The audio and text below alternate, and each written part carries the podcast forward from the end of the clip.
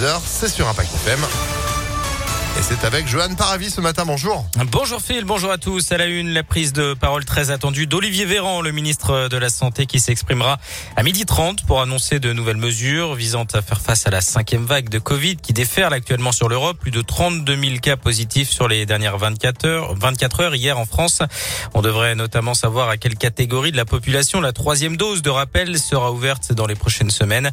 Possiblement pour tous les adultes. Le délai d'écart entre euh, le dernier vaccin et la dose de rappel pourrait être ramenée de 6 à 5 mois. La validité du test anti-Covid pour les non-vaccinés qui veulent profiter du pass sanitaire devrait lui passer de 72 à 24 heures. Le port du masque pourrait quant à lui devenir obligatoire à l'intérieur et à l'extérieur dans les lieux de rassemblement.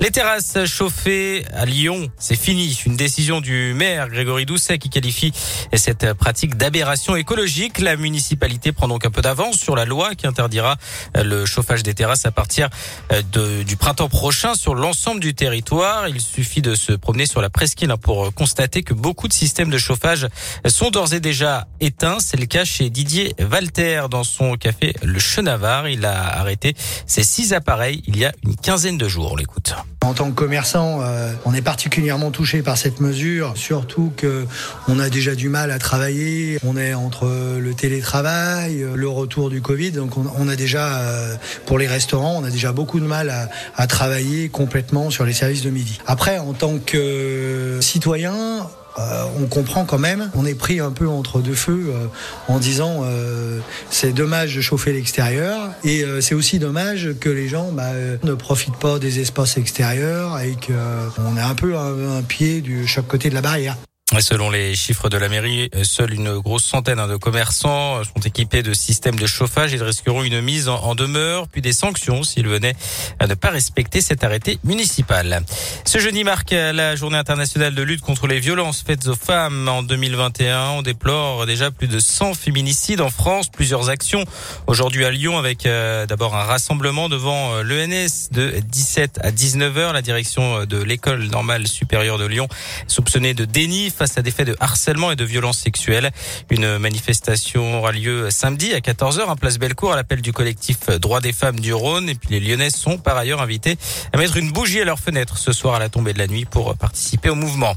Exaspérés par les rodéos urbains et les nuisances nocturnes, elles avaient attaqué la mairie de Lyon et la préfecture du Rhône pour non-respect de la tranquillité et de la sécurité publique. Des associations regroupant des centaines de Lyonnais ont été déboutées hier par le tribunal. La justice a estimé qu'aucun aucune faute n'était caractérisée.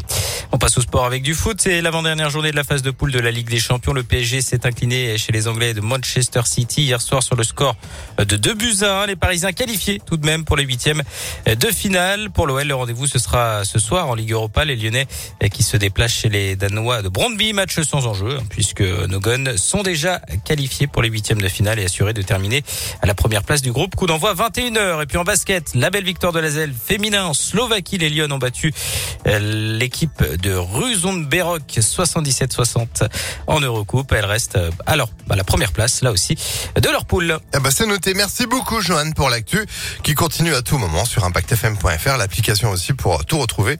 Et vous êtes de retour à 8h. À tout à l'heure. Allez, 7h34. Météolion.net